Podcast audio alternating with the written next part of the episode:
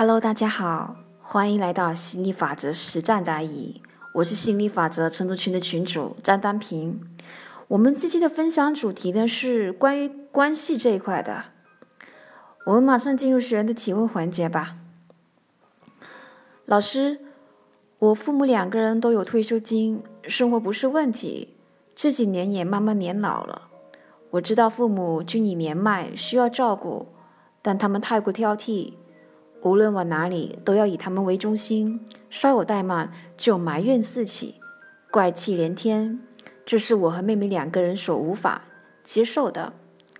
可是不跟父母住，我又觉得自己太不孝顺了，忍不住就被不孝大棒把我压得死死的。住也不是，不住也不是，我该怎么办呢？子瑜老师回答：关于你担忧的问题。不孝的大棒，如果你奉行的是国学，也就是奴家学说，你肯定要挨批。两家孩子都生活的好好的，父母老了居然不孝养父母，自己都当上爹娘了，居然还不懂得体贴自己爹娘，你这还是人吗？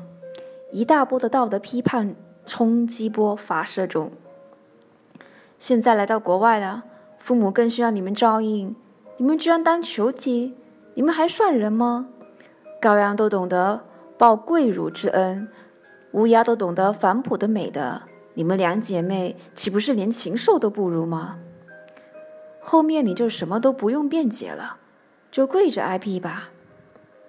不管你怎么样为自己辩解都没有用，因为你不孝就是你不对。换做在封建时代，要上大刑的。所以你们这张氏。也肯定无法跟国学的狂热分子说。现在我们对比一下，如果是吸引力法则学说，观点又是什么呢？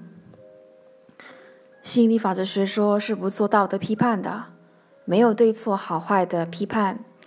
吸引力法则只是让你们知道两个问题：第一个是这种破事是怎么发生的，每个人如何招惹回自己身上；第二。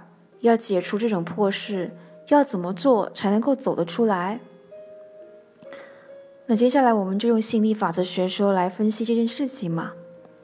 第一，你的父母自己有钱舍不得花；第二，出于匮乏想要寄居在两姐妹的其中一家，目的是省钱；第三，这种匮乏的磁场如果没有结合上难相处，倒也还罢，还可以接受。只要一家和和美美，相处愉快，谁也不会太过计较钱的问题。毕竟我们的生命是父母给的。第四，但是当这种匮乏结合上浑身带刺、随意批判，跟他们同住在一个屋檐底下，就变成了一种煎熬的体验。这违反了每一个玩家来到这个世界想要体验美好的本意。第五，父母先让自己成为了难相处的人。自然就没有人想要跟他们相处，被赶出去是他们自己创造出来的结果，子女只是成全者，父母才是创造者。第六，父母是天，父母为大，但是再大大不过宇宙啊！父母再怎么大，也不能够想要一面输出负面的频率，一面吸引正面的待遇啊！难道父母还想违反？吸引定律，看指不真吗？这第六点呢，是震撼点，也是经典。记住，父母再大也大不过宇宙，父母再大也大不过吸引力法则的底层秩序，父母再大也不可能违反吸引力法则，一面输出负面的频率，一面吸引正面的待遇。吸引力法则是宇宙关于发生最大的秩序和旨意。谁想违反，谁就是看指不准呀！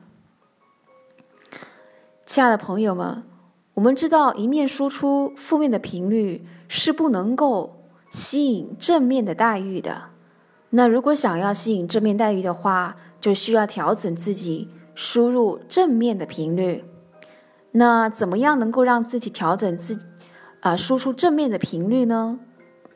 这是我们付费课程的内容。所以，如果你有兴趣要加入的话，欢迎你添加我的微信索取。幺五九幺五三四八三零三。我们这一期就先到这里了，我们下一期再见。